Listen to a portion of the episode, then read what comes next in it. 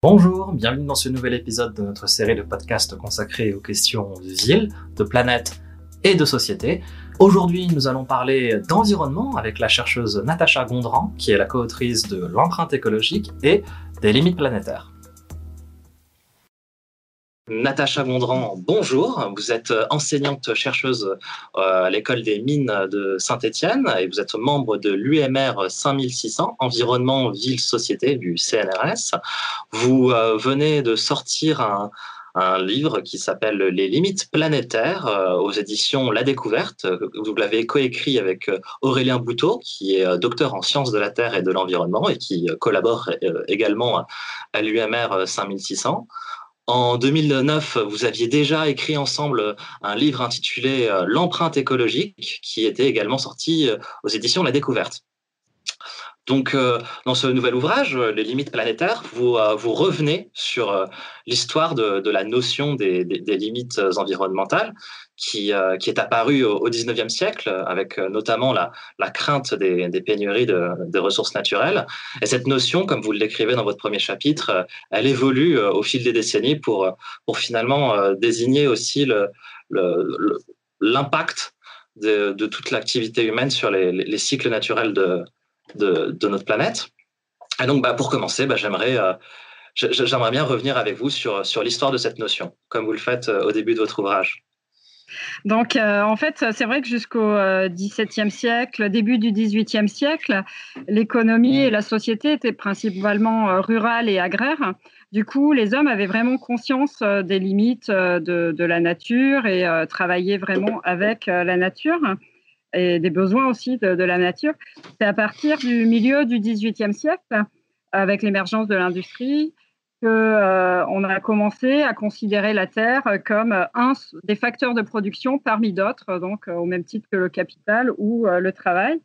D'ailleurs, euh, Jean-Baptiste C disait en 1803 Les richesses naturelles sont inépuisables, car sans cela, nous ne les obtiendrons pas gratuitement. Ne pouvant être euh, multipliées ni épuisées, elles ne sont pas l'objet des sciences économiques.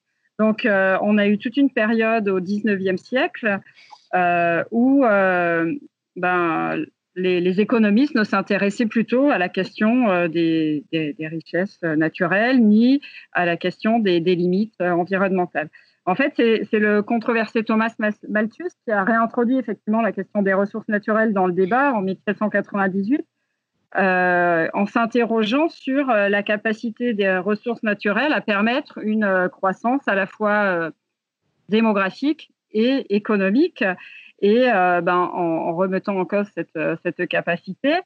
Mais il en tirait des conclusions qui ont été pour le moins controversées. Par exemple, il était partisan de ne pas trop aider les démunis pour pas les amener à trop euh, avoir d'enfants, à proposer des mesures de régulation volontaire. Donc, il y a eu, il y a eu pas mal de débats autour euh, de Thomas Malthus, qui était un pasteur.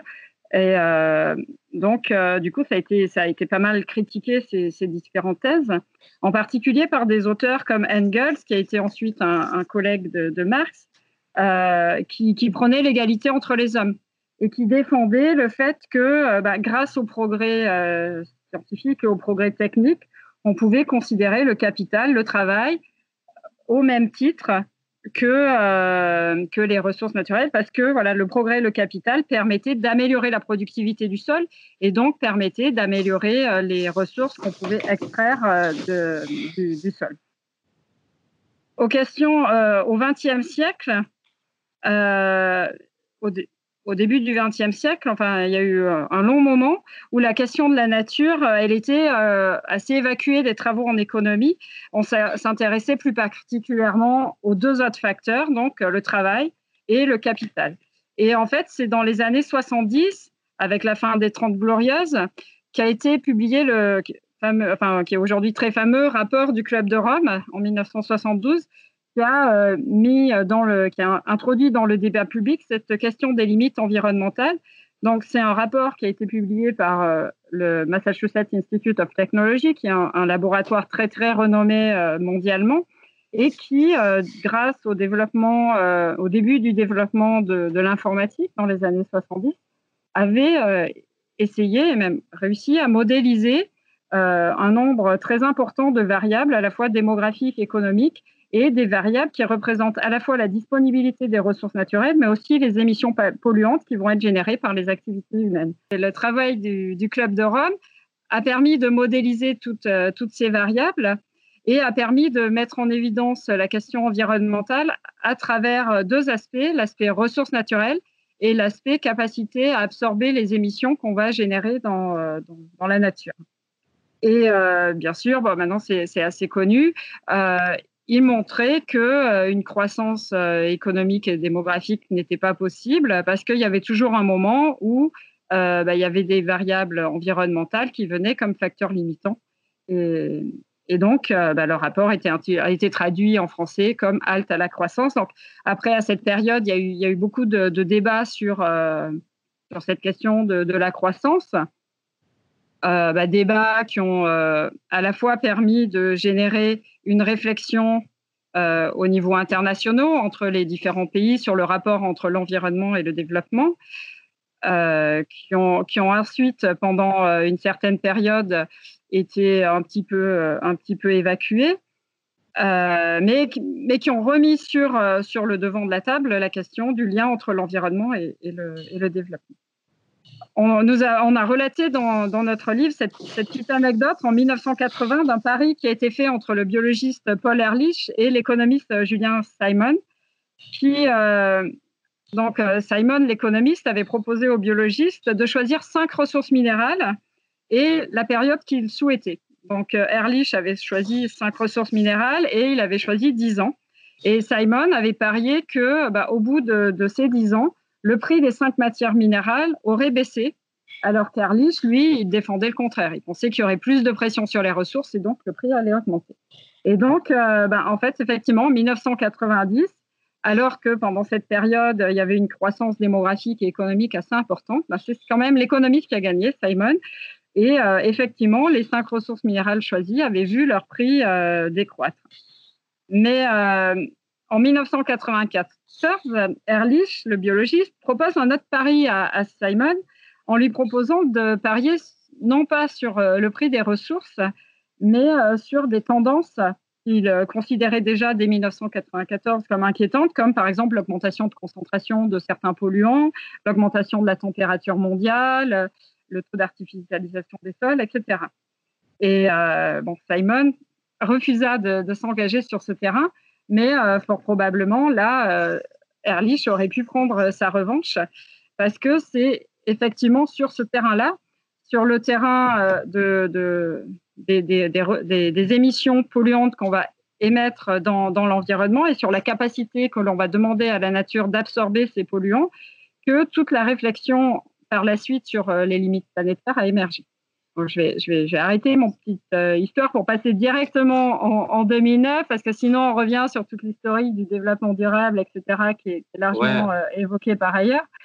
Et euh, donc, ce qui est intéressant, c'est qu'en 2009, autour du Stockholm Environment Institute et en particulier de, de Johan Rockström, il y a, y a des, plusieurs dizaines de scientifiques qui s'étaient réunis et alors, il y en avait qui, allaient travailler sur le changement climatique, d'autres qui allaient être des écologues qui travaillaient sur le déclin de la biodiversité, d'autres qui allaient travailler sur euh, l'acidification euh, des océans, ou euh, bon, bref, différentes problématiques environnementales qui, jusqu'à présent, étaient vues de façon distincte et séparée. Chacun travaillait dans sa communauté et ne se rassemblait pas forcément avec, avec les autres communautés. Et là, ils se sont réunis et en fait, ils, ont cherché à proposer un cadre commun pour l'ensemble de leurs problématiques environnementales.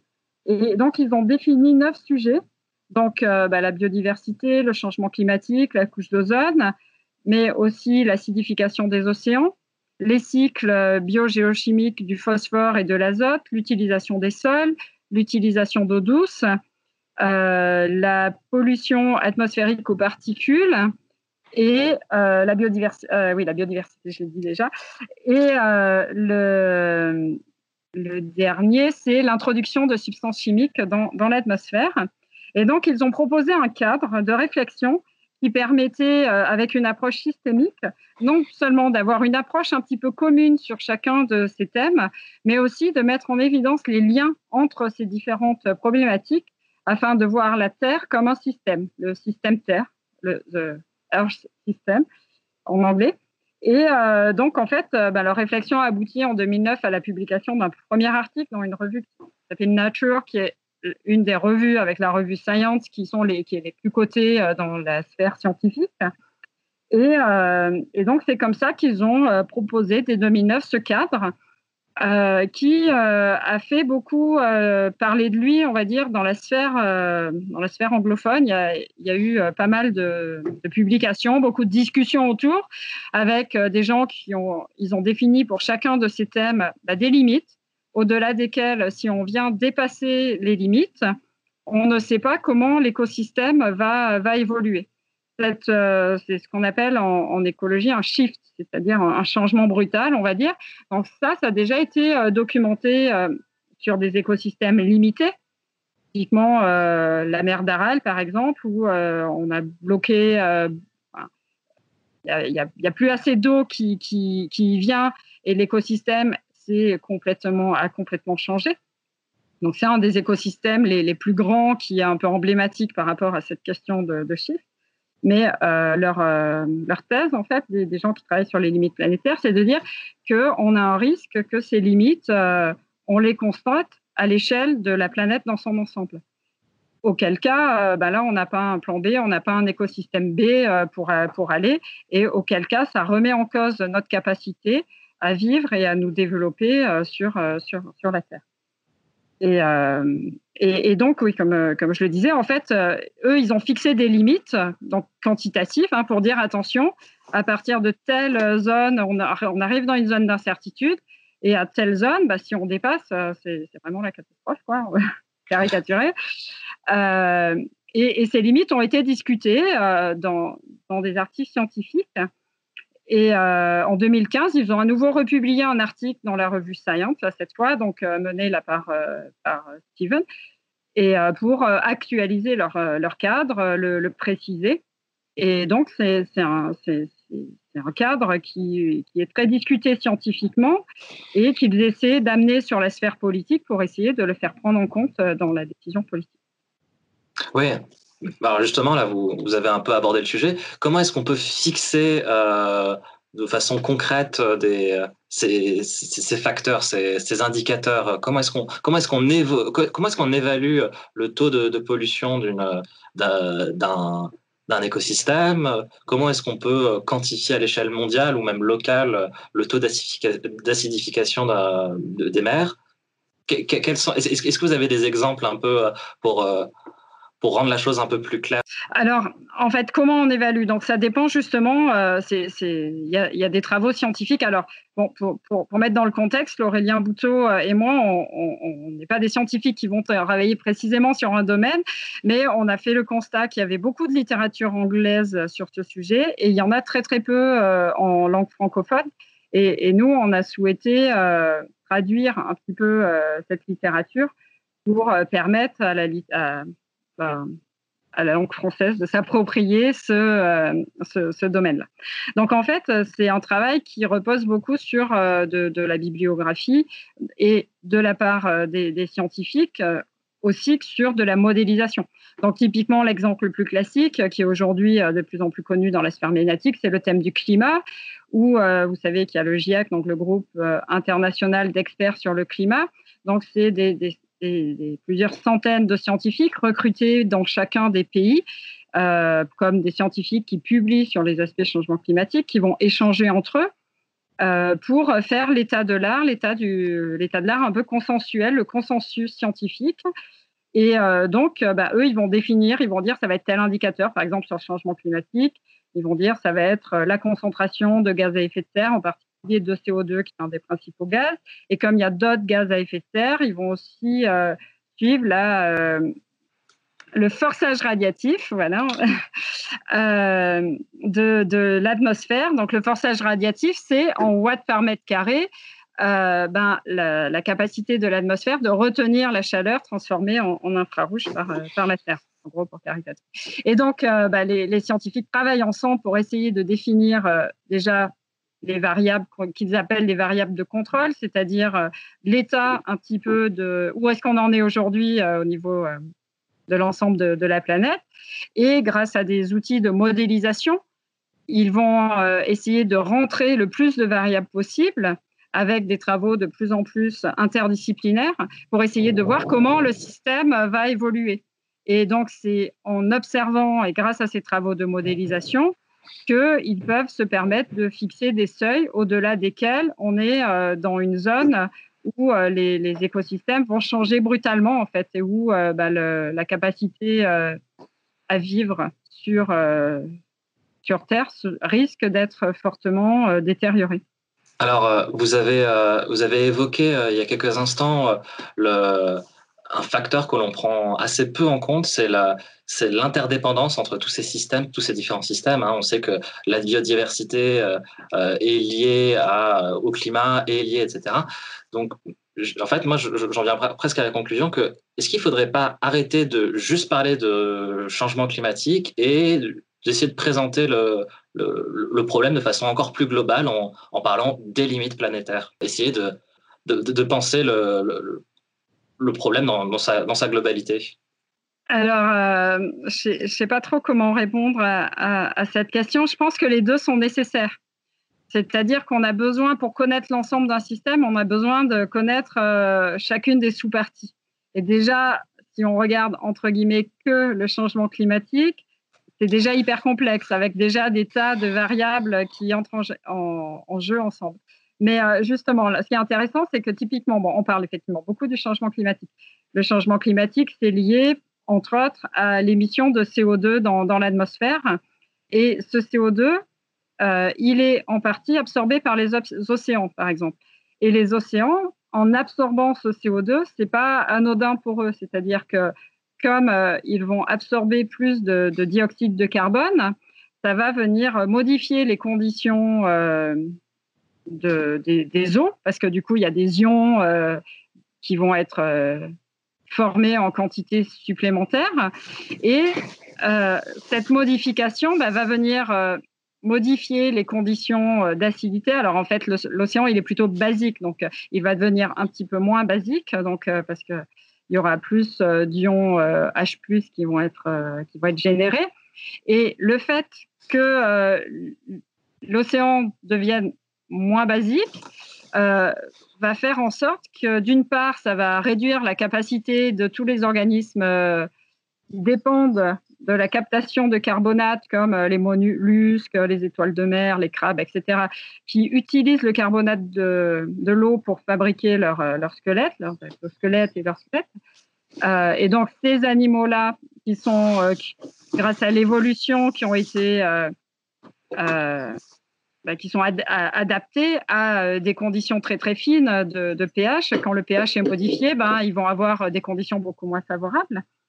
Et euh, d'un autre côté, l'océan a aujourd'hui un, un, rôle très important qu'on appelle de pompe biologique du carbone, c'est-à-dire qu'il y a beaucoup de phytoplancton dans les océans, donc en fait des espèces végétales marines, et que bah, si le pH évolue, donc si l'océan devient plus acide, alors ben, euh, ces, espèces, euh, biologiques, ces espèces biologiques, ce phytoplancton, il va plus avoir la même capacité pour se développer.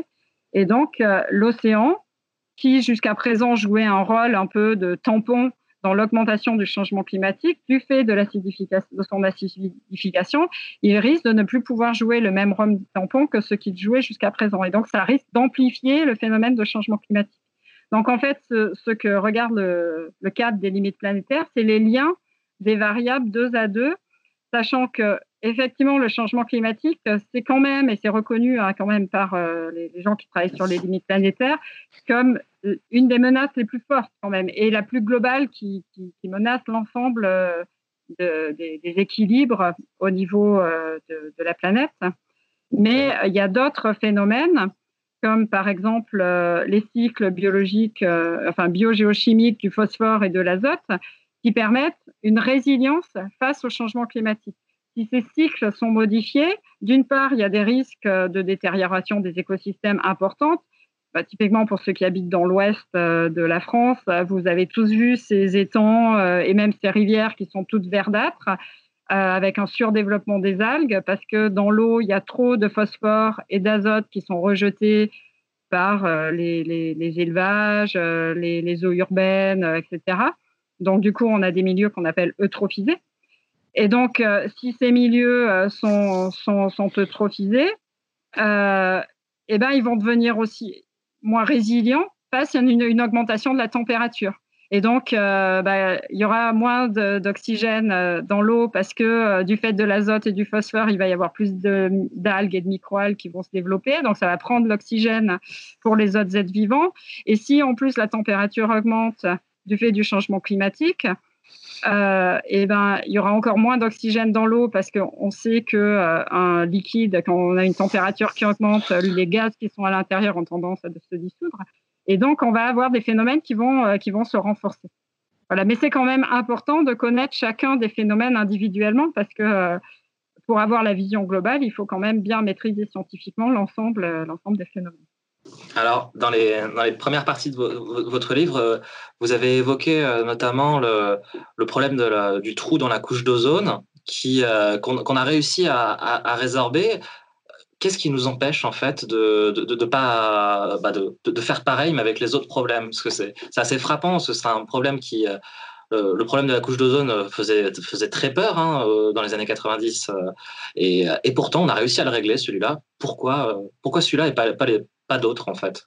Bah effectivement, du coup, la, couche d'ozone, c'est la success story de, l'environnement. Euh, c'est un phénomène en fait, euh, la, couche d'ozone, donc expliquons rapidement le, phénomène. Donc, euh, l'ozone, c'est O3, donc c'est trois molécules d'oxygène. Donc, euh, donc il y en a qui se produit parfois, parce que les gens des fois entendent parler de pollution à l'ozone. la pollution à l'ozone, c'est quand il y a de l'ozone qui se forme à, nos altitudes, à l'altitude où on respire. Et là, comme l'ozone est un gaz très très oxydant, ça vient affecter les capacités pulmonaires. De la même molécule dont on parle, mais qui n'est pas située au même endroit. Quand on parle de couche d'ozone, c'est situé à 40 km de, de, nos têtes. Et là, on a une concentration plus élevée d'ozone qui permet d'arrêter les ultraviolets. Et si on a trop d'ultraviolets qui vient euh, sur nous, bah, c'est cancérigène pour les hommes et ça réduit euh, la capacité de certains écosystèmes à se, à se développer. Et en fait, ce qui s'est passé dans les années 70-80, c'est qu'on utilisait à l'époque beaucoup de euh, chlorofluorocarboné, CFC, donc à la fois euh, pour les, aérosols et pour tous les systèmes euh, frigo. Et donc ces CFC qui avaient été des molécules qui avaient été volontairement faites pour être très très inertes, quand on les relarguait dans l'atmosphère, bah, elles réagissaient pas avec les autres molécules. Et donc elles montaient, elles montaient jusqu'à cette altitude. Là, il y a des niveaux de rayonnement qui sont très très importants. L'ozone est un gaz très oxydant. Donc en fait, avec le chlore qui est dans ces molécules, ça a créé des relations en chaîne, en fait, euh, qui venaient réduire cette, cette couche d'ozone.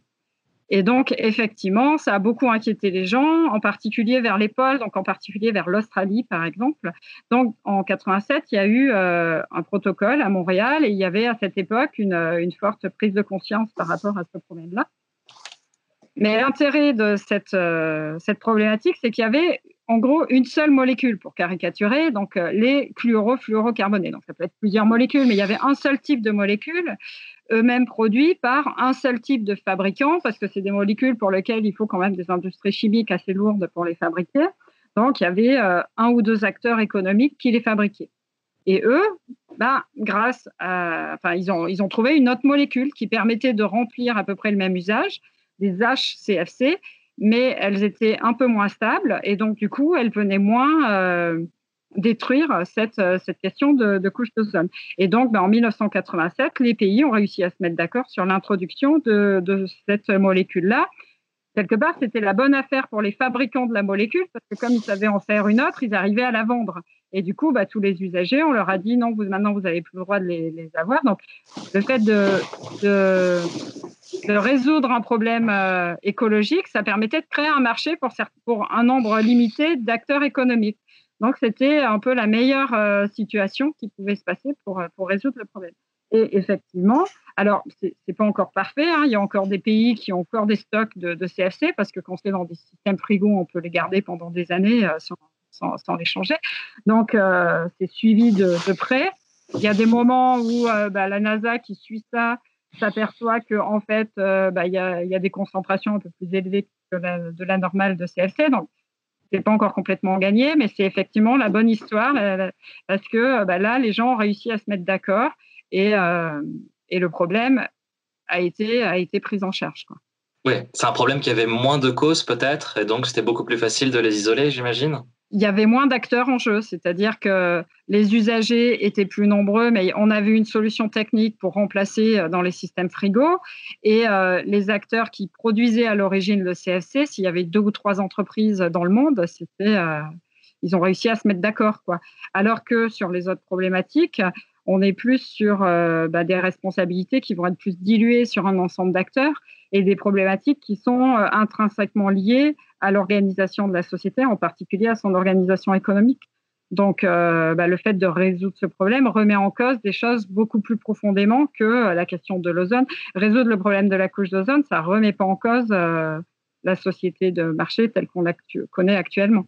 Alors que si on veut affronter la problématique de changement climatique, ça remet en cause beaucoup de choses par rapport à notre organisation actuelle. Voilà. Avoir la problématique de transport, etc.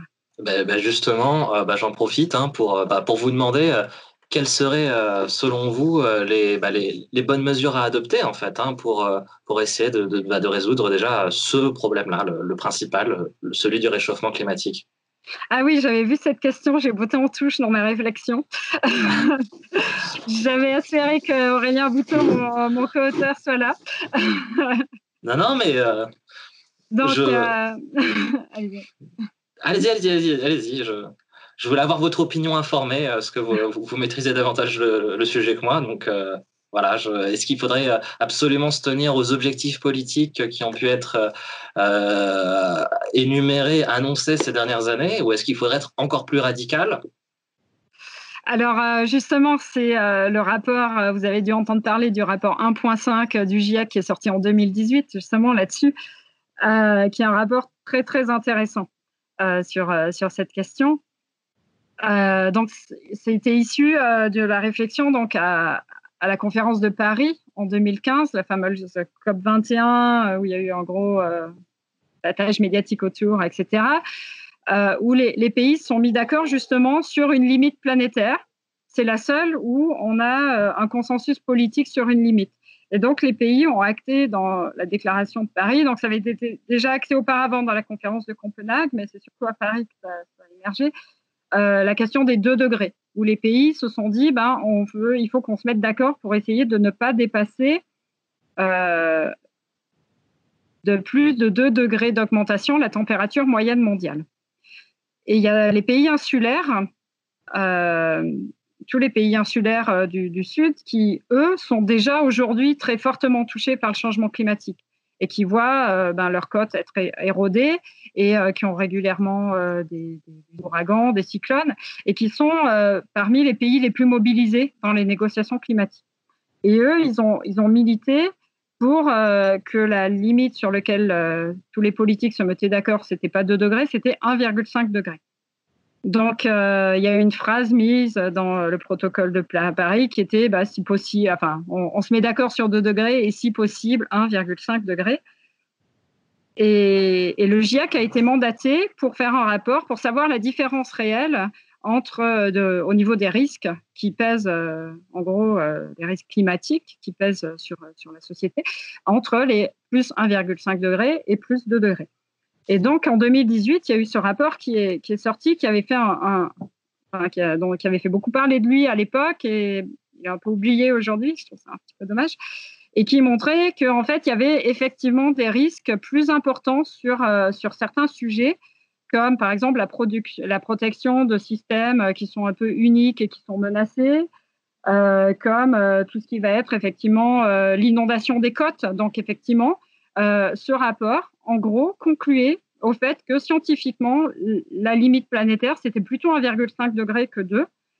Euh, il disait aussi qu'en décembre 2018, on était toujours, on était toujours capable d'atteindre ces 1,5 degrés, donc les émissions passées avant 2018 bah, ne suffisaient pas euh, pour dépasser les 1,5 degrés si jamais on s'arrêtait d'émettre euh, 1er janvier 2017. ça a été le. Hein. et il proposait des scénarios pour euh, rester dans cette limite des, 1,5 degrés. Donc, ils avaient proposé quatre scénarios qui permettaient de, rester dans cette barrière-là. Et donc, il y avait un scénario qui, lui, qui s'appelle le scénario P1, qui était, dont on peut dire qu'il était utopique sur le point, plan économique et de la société, parce qu'il considérait qu'à partir de entre 2020 et 2025, on avait une chute radicale des émissions de gaz à effet de serre de l'ensemble de, l'humanité, en fait, du monde entier, des émissions planétaires de gaz à effet de serre. Et qu'à partir de 2050, on avait euh, des émissions globales qui étaient nulles, c'est-à-dire qu'on était capable, en plantant des forêts, euh, par exemple, donc euh, en modifiant l'utilisation des sols, qu'on était capable de, capter autant de CO2 que ce qu'on en émettait. C'est ça qui a amené typiquement le, gouvernement à proposer l'objectif de neutralité carbone à l'origine, à l'objectif 2050. Euh, Et il y a un autre objectif, donc à l'extrême inverse, le scénario qui s'appelle P4, euh, qui, considérait que jusqu'en 2040, on continue à augmenter nos émissions, donc il semble moins utopique sur le plan de la société, mais qui en fait un pari énorme, qui est que à partir euh, de, des années 2030, par là, on est capable de faire des cultures énergétiques, d'utiliser ces cultures dans des centrales de combustion pour faire de l'électricité avec, et de capter, de capter et stocker le carbone qui est euh, émis par, euh, par ces centrales. Et donc, du coup, en fait, on, fait pousser euh, des cultures dans des champs, ce qui nous permet de, capter du CO2 qui est dans l'atmosphère.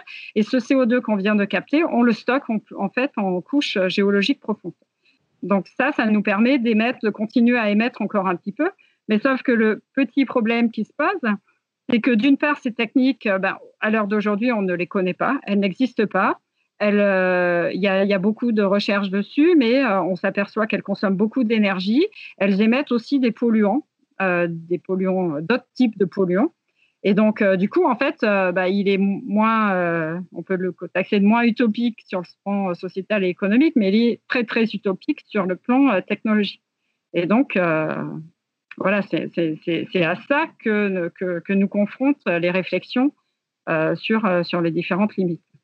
S'il y avait juste un problème de, de limite planétaire méconnu que, vous aimeriez mettre en avant, justement parce qu'il est méconnu, ce serait lequel? Eh ben, je vais peut-être revenir sur la question des, cycles de l'azote et du phosphore euh, dont j'ai parlé euh, tout à l'heure. Euh, donc en fait, il, est méconnu dans certaines régions. Je pense que les Bretons le, connaissent très bien, sans, savoir peut-être exactement que, c'est un problème qui est, global et qui n'est pas juste localisé chez eux. En fait, donc la vie, elle, est, elle repose sur des cycles, c'est-à-dire que rien n'est stable et tout est toujours en mouvement. Et donc les euh, les différents euh, atomes, on va dire, ils, changent, ils passent euh, dans, la chaîne alimentaire. Typiquement, ils vont changer ils vont passer d'une sphère, de la sphère aquatique par exemple, à la sphère des sols, à la sphère du vivant, etc. Et donc, bah, typiquement, pour pouvoir pousser, les plantes, elles ont besoin d'azote et de phosphore. Et donc, à l'état, entre guillemets, naturel, il y a des cycles qui sont relativement courts, c'est-à-dire que ben, quand euh, la plante va pousser, elle va ensuite être euh, mangée par exemple par un animal qui va rejeter des excréments et ces excréments vont contenir de l'azote et du phosphore et donc les cycles vont être bouclés de façon assez, assez courte. les cycles sont un peu différents, mais je ne vais pas rentrer dans les détails là, je pense que ce n'est pas, pas l'objet. je vais faire des je vais faire un peu des caricatures. Et du coup, à partir euh, après la, Seconde Guerre euh, mondiale, c'est parti euh, d'un effort qui était tout à fait louable, c'est-à-dire qu'on voulait pouvoir nourrir une population importante. Et donc, du coup, il y a eu tout un, tout un développement industriel qui a permis de fabriquer des engrais. Des engrais qui permettent, le phosphore non, pardon, l'azote, je vais commencer. L'azote, on l'obtient à partir de l'air, parce que vous savez, il y a 78% d'azote dans l'air. Donc, euh, faire des engrais à partir de, l'azote, bon, on, peut, on peut capter euh, l'azote de l'air et le, transformer dans des engrais. Pour le phosphore, c'est un peu un autre problème, parce que le phosphore, il va être euh, très localisé à des endroits très précis. Il y en a par exemple en Tunisie, au Maroc, mais il n'y en, en a pas partout du phosphore. Des gisements de phosphore, on n'en a pas partout. Donc le phosphore, on va utiliser le phosphogypse euh, donc à des endroits bien précis qui sont d'ailleurs euh, super, euh, super pollués. Nous, on travaille avec l'université à Et régulièrement, les étudiants nous, font des rapports sur l'exploitation de phosphogypse là-bas, parce que c'est quelque chose qui est très, très polluant. Mais bref, ce n'est pas, pas le sujet. Mais donc, on, a, on a épandu, donc, il y a eu de l'industrie qui a fait des engrais. Ces engrais ont ensuite été épandus très largement pour augmenter le rendement agricole, donc ce qui est plutôt quelque chose de, positif parce que ça a permis à beaucoup plus de gens de, manger. Hein. Il ne faut, pas, il faut pas non plus oublier ça. Euh, mais le problème que ça a posé, c'est qu'on a surrépandu finalement cet azote et ce phosphore et que dès qu'il va pleuvoir sur les sols, bah, les sols, euh, l'azote et le phosphore, ça va être entraîné euh, dans l'eau, ensuite ça va aller dans les rivières. Et c'est là où on va avoir des, des, des concentrations trop importantes de ces nutriments, puisque l'azote et le phosphore, j'ai expliqué, c'est le nutriment pour, euh, pour, les, plantes. Et euh, bah, qui dit euh, trop de nutriments dans des plans d'eau dit surdéveloppement d'algues. Et donc, bah, les algues, ça va être, entre guillemets, la plus forte qui va s'épanouir au détriment des autres. Et donc, perte de la disponibilité de l'oxygène et perte de la biodiversité dans, euh, dans, les, plans d'eau, dans les milieux aquatiques. Et c'est là où on voit, euh, bah, tout l'ouest de l'enfance, même à, Saint-Étienne, on, le voit aussi euh, l'été, des, des, cours d'eau qui, à un moment, ils deviennent tout verts. C'est ce qu'on appelle un bloom algal, c'est-à-dire on a une explosion d'algues qui se développe. Et la crainte des scientifiques qui travaillent sur ces limites planétaires, qui est effarante, c'est qu'on ait un bloom algal de ce type dans les océans. C'est-à-dire qu'on a une concentration d'azote et de phosphore tellement forte dans les océans qu'on est eh ben, un, bloom algal, un développement euh, très très fort euh, des algues et donc du coup un phénomène d'anoxie, de perte d'oxygène pour tous les autres euh, organismes, organismes marins. Et, ça, enfin, moi je trouve ça hyper, hyper effarant en fait, parce que si, ça se passe, c'est c'est la perte totale de la vie dans, dans les, dans, les océans. Et, l'autre problème qui se pose, alors qui n'est pas un problème de limite planétaire, mais ça revient à la question des ressources et ça montre que c'est le sujet euh, des, de la pollution et de la ressource sont intrinsèquement liés. L'autre problème qui se pose avec le phosphore, c'est que, comme je le disais, il y a des gisements euh, qui sont euh, limités, en fait. Et, comme on utilise ces gisements et qu'on va répartir un peu partout dans l'environnement euh, euh, ce, phosphore, eh ben, il y, a, des rapports très très sérieux, y compris de l'Union européenne, qui, qui, alertent en se disant attention, si on arrive au bout des gisements de phosphore, aujourd'hui, on ne sait pas atteindre les niveaux de productivité agricole que l'on connaît aujourd'hui. Donc il y a des tas de méthodes qui se développent avec les méthodes d'agriculture biologique, avec le fait de, rapprocher euh, les exploitations animales des euh, cultures végétales pour pouvoir amender les sols des cultures végétales avec les déjections des, exploitations animales. Euh, il y a le fait de récupérer, ça se fait de plus en plus, de récupérer le phosphore dans les stations d'épuration. Donc il y a, a, y a, plein d'actions, on en parle très peu dans les médias, mais c'est un phénomène qui est quand même pris en charge par les collectivités locales et je sais qu'il y a quand même des choses qui se font aujourd'hui. Mais euh, c'est voilà, un autre problème dont on parle beaucoup moins mais qui potentiellement euh, peut être aussi euh, assez embêtant parce que d'une part, euh, ça touche la, qualité des écosystèmes, mais aussi ça touche notre capacité à nous nourrir. Ces dernières semaines, lors du confinement, nous avons pu voir passer beaucoup d'images d'animaux revenant dans des endroits où on ne les avait pas vus depuis des années, des photos de, ciel bleu magnifique au-dessus de, grandes métropoles qui vivent normalement sous une, chape de, de pollution. Euh, ce qui a poussé beaucoup, euh, beaucoup de personnes à, dire que la nature était en train de guérir.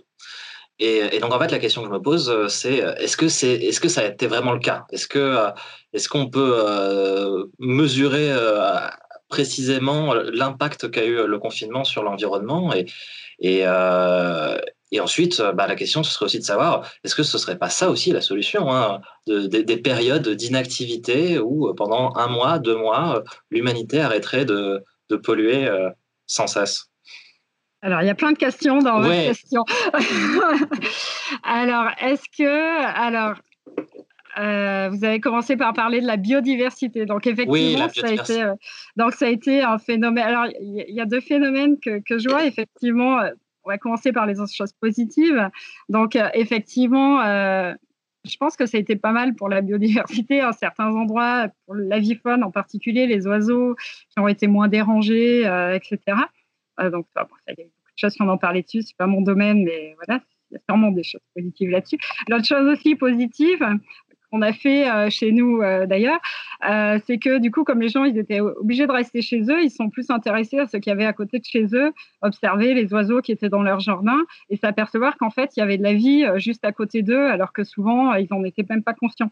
Et du coup, ça, je vois ça comme un truc assez positif, que les gens s'approprient finalement leur milieu de vie et qu'ils s'aperçoivent qu'ils ne sont pas tout seuls, qu'il n'y a pas que des humains dans ce milieu de vie. Ça, c'est le truc positif commencer sur le positif. L'autre chose positive, effectivement, euh, ça a fait rêver euh, tous les écolos, entre guillemets, Aurélien et moi, tout de suite. On s'est dit, ouais, c'est possible, en fait, d'arrêter euh, tout d'un coup comme ça. Parce que ça fait, ça fait des années que le, GIEC nous dit, attention, je vous disais tout à l'heure, il faut réduire nos émissions, il faut moins se déplacer, il faut moins consommer, moins émettre, etc. Et on, entre guillemets, on nous a toujours pris euh, un peu pour euh, des, traits naïfs en disant c'est impossible, etc. Et là, d'un coup, ça devenait possible. Alors, pas pour des questions, pas pour des motivations environnementales, mais euh, effectivement, bah, il y a eu des avions qui se sont arrêtés, les voitures qui se sont arrêtées, etc. Donc, ça montre que c'est possible de réduire. Mais le problème qui se pose, et là en ce moment on est en plein dedans, c'est les conséquences sociales que cette réduction a.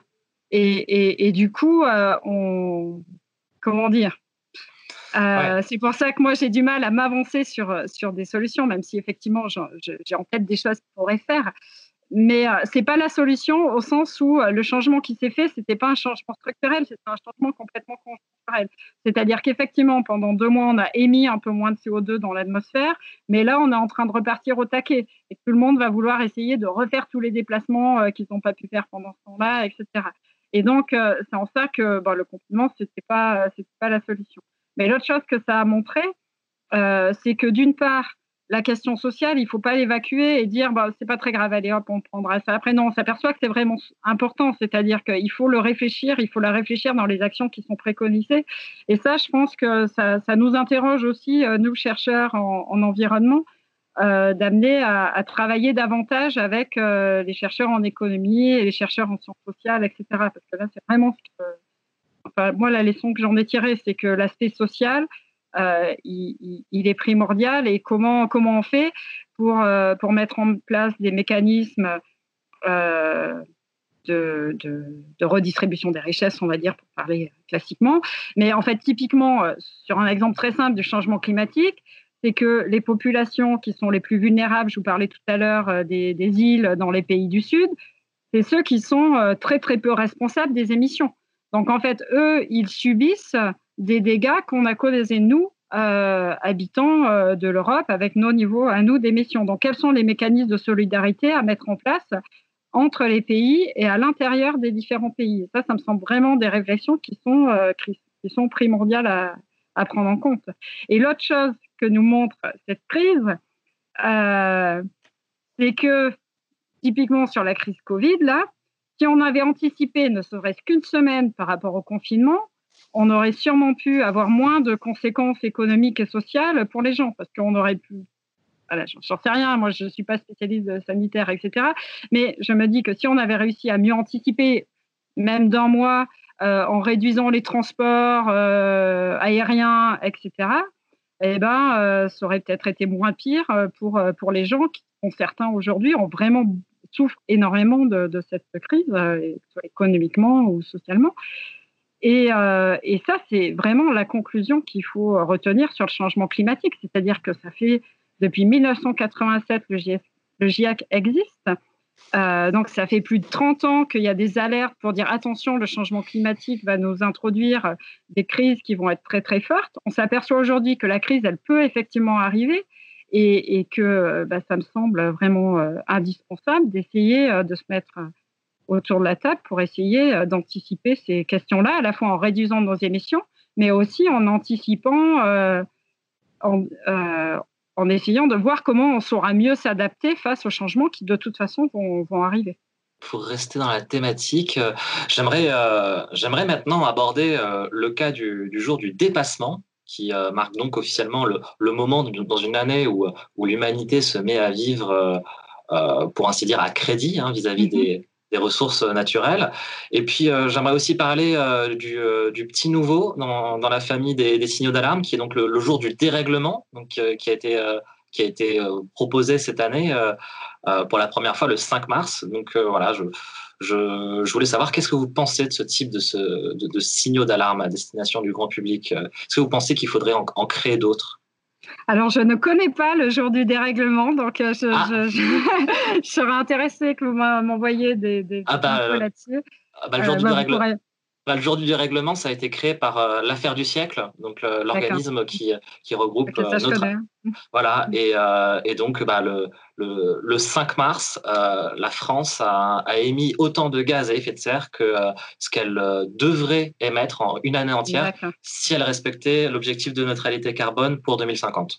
Ok, d'accord. Donc c'est un peu alambiqué, j'ai l'impression, mais ça, voilà, ça, ça a le mérite de proposer un, un nouvel étalon pour, euh, pour mesurer la, situation non, bah. c'est pas. Du coup, c'est pas forcément alambiqué parce qu'on peut connaître le budget carbone que chaque euh, personne peut émettre pour respecter l'objectif justement des 1,5 que je vous ai expliqué, et on connaît nos émissions. Donc euh, non, ça me semble pas pas si alambiqué comme indicateur. C'était juste que je le connaissais pas.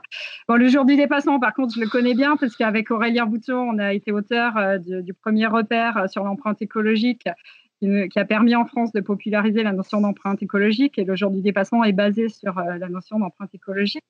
Euh, il, a, contribué à une réelle prise de conscience médiatique du, sujet. C'est des indicateurs qui permettent euh, de, parler et de faire prendre conscience de, certains du problème là dont je viens de vous parler. C'est vrai que moi j'ai tendance à être une scientifique, donc quand je commence à, raconter un truc, c'est vite compliqué pour tout le monde et c'est pas forcément hyper clair, j'en suis consciente puisque j'ai besoin d'avoir une réflexion euh, bien ordonnée. Le jour du dépassement, on comprend à cinq minutes euh, sont, euh, comment produire les ressources dont on a besoin qu'on va consommer et au bout de combien de temps est-ce qu'on a consommé toutes les ressources que la Terre est capable de produire. Donc, euh, je ne vais, pas, critiquer l'empreinte écologique euh, parce que je pense que ça a eu un rôle euh, médiatique très, très, très important. Par contre, nous, on s'est intéressé maintenant aux limites planétaires parce que d'une part, l'empreinte écologique présente aussi des failles méthodologiques qui font que ça ne peut pas être utilisé comme indicateur phare pour suivre une politique publique, par exemple alors que le cadre des ressources planétaires peut, le permettre. Il est beaucoup plus fondé scientifiquement.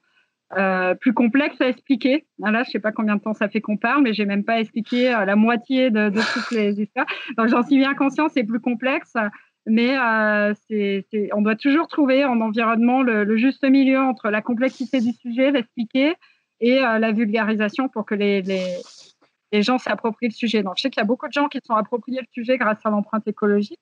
Donc, je pense que ça a un, un rôle, un rôle, et puis quelque part, voilà, c'est important que les médias en parle. Après, moi, ce qui me dérange, c'est qu'on en parle le jour du dépassement et que le lendemain, on n'en parle plus, alors que c'est un truc euh, auquel on doit penser toute, euh, l'année. Quoi. Et d'ailleurs, on, saura très bientôt euh, quand est-ce que ce jour aura lieu en 2020. Je crois que c'est le, 5 juin, si je ne m'abuse, qu'on aura la, date officielle. Comme on est à la fin, bah, je vous propose bah, de, voilà, de passer aux, trois coups de cœur, un coup de gueule. Donc, bah, premier coup de cœur, est-ce que vous auriez une, recommandation culturelle à nous faire hein? Ça peut être un, film, une lecture, un, article ou autre, en lien avec votre domaine ou pas, en lien avec l'actualité ou pas? Alors le coup de cœur, c'est pour un film que j'ai vu récemment, même s'il est sorti en 1996. Il m'a été conseillé par un, ami. Euh, c'est La Belle Verte de Colin Serrault, qui n'a pas rencontré son sujet euh, à l'époque où il est sorti. Je ne sais pas si vous connaissez, c'est l'histoire euh, donc euh, d'une habitante d'une autre planète qui revient sur Terre. Euh, et euh, dans sa planète, les hommes ont appris à vivre en harmonie avec la nature. Et elle, quand elle revient sur Terre, ben, elle, elle découvre plein de choses qu'elle vit comme, comme des aberrations. Et c'est vraiment un très beau film et très, très documenté. Colin Serrault s'est beaucoup documenté. Et dedans, elle aborde, très, sous un angle humoristique et poétique, des tas de problèmes comme la question de la monnaie, la question du temps, la question de la communication, des transports, euh, des tas de problèmes qui sont vraiment au cœur de la question écologique. Donc, euh, je recommande euh, le film aux auditeurs. Et alors, est-ce que vous pourriez nous citer une ou un chercheur, chercheuse dont ah vous nous invitez à, découvrir le travail? Alors c'est alors c'est un peu en dehors de mon sujet, je ne sais pas si vous le voyez à la caméra. C'est Nastasia Martin, mmh. donc en fait, bah, je peux lire l'appel de, son livre. Ce jour-là, le 25 août 2015, euh, l'événement n'est pas un ours attaque une anthropologue française quelque part dans les montagnes du Kamtchatka. L'événement est un ours et une femme se rencontrent et les frontières entre les mondes implosent. Non seulement les limites physiques entre un, humain et une bête qui, en se confrontant, ouvrent des failles sur leur corps et dans leur tête, c'est aussi le temps du mythe qui rejoint la réalité, le jadis qui rejoint l'actuel, le rêve qui rejoint l'incarné. Et euh, j'ai lu pendant le confinement ce livre et je dois avouer qu'il m'a vraiment beaucoup, euh, beaucoup marqué. Euh, beaucoup interpellé parce que donc Nastasia Martin, c'est une anthropologue qui est allée dans donc au-delà des, cercles polaires rencontrer des, des, indigènes qui, vivent là-bas dans la forêt en fait, qui, qui, arrivent à vivre donc en communion avec la nature. Et euh, c'est vrai que nous, nos sujets là, dont j'ai parlé, c'est hyper désincarné en fait. Il n'y a, pas entre guillemets euh, d'humain derrière, ni euh, de lien avec les êtres vivants, etc. Et elle, elle arrive à la fois à montrer comment ces populations sont touchées par le changement climatique, et donc ben, la question de les limites planétaires, ils y sont directement confrontés, et comment les humains et les non-humains communiquent. C'est vraiment sur le dialogue en fait. c'est pas juste l'histoire de l'impact, c'est le dialogue. Qu'est-ce qu'on a aussi à apprendre et non, c'est un, petit livre, mais qui est, vraiment euh, très marquant. Très bien. Alors, euh, dernier, euh, dernier coup de cœur, est-ce que vous pourriez nous citer un lieu, un quartier, une ville, une rue ou même un bâtiment qui, qui eh vous ben, inspire? Du coup, je ne sais pas si vous pouvez voir sur les caméras, mais le lieu, ça va être Saint-Étienne, forcément. donc, je ne sais pas si on le voit à la caméra. ah oui, oui, très bien. Ah oui, oui. Ah, vous donc, donc, on voit les traces. Ville, Oui, et surtout, ce que je vous ai montré, voilà, c'est les crassiers, en fait. Voilà, on voit au fond deux collines. D'accord. Qui sont en fait, euh, c'est pas des collines naturelles, c'est euh, ce qu'on appelle euh, des terrils ou des crassiers selon où on se trouve. En fait, c'est les, les, déchets de l'extraction du charbon. Et donc, du coup, à Saint-Étienne, on a sous les yeux constamment l'impact euh, de la consommation de ressources euh, fossiles parce que ça a vraiment modifié notre, euh, notre paysage. Et du coup, Saint-Etienne, c'est une ville qui s'est vraiment développée à la période là, dont je parlais, 19e, etc., mais qui est une des premières villes en France qui est entre guillemets en décroissance parce que décroissance démographique, décroissance économique douloureuse, hein, ça s'est fait dans la douleur, mais avec toute une activité très forte militante, associative et avec une réelle volonté des gens d'essayer d'aller de l'avant en dépit des, difficultés. Et du coup, euh, ça m'inspire. Et pour terminer, euh, si, vous aviez un coup de gueule à, nous partager, euh, ce serait quoi? Je crois que forcément en ce moment, c'est les fameux 7 milliards de prêts aux compagnies aériennes qui ont... Bah, le transport aérien, ça a quand même contribué au changement climatique, on le sait. Ça a aussi contribué à promouvoir l'épidémie qu'on connaît. Et euh, alors que euh, ben, les médias vont culpabiliser euh, des jeunes qui habitent dans des HLM hyper serrés, qui vont aller jouer au foot ensemble, on ne va pas culpabiliser des gens qui vont reprendre l'avion et recontribuer à tout ça. Petit coup de gueule. La, non-interrogation sur la place du transport aérien dans notre société. Ah, c'est la fin de cet entretien que vous pouvez retrouver sur toutes les grandes plateformes de streaming audio et vidéo. Si ça vous a plu, n'hésitez pas à liker, commenter et partager. D'ici là, je vous dis à bientôt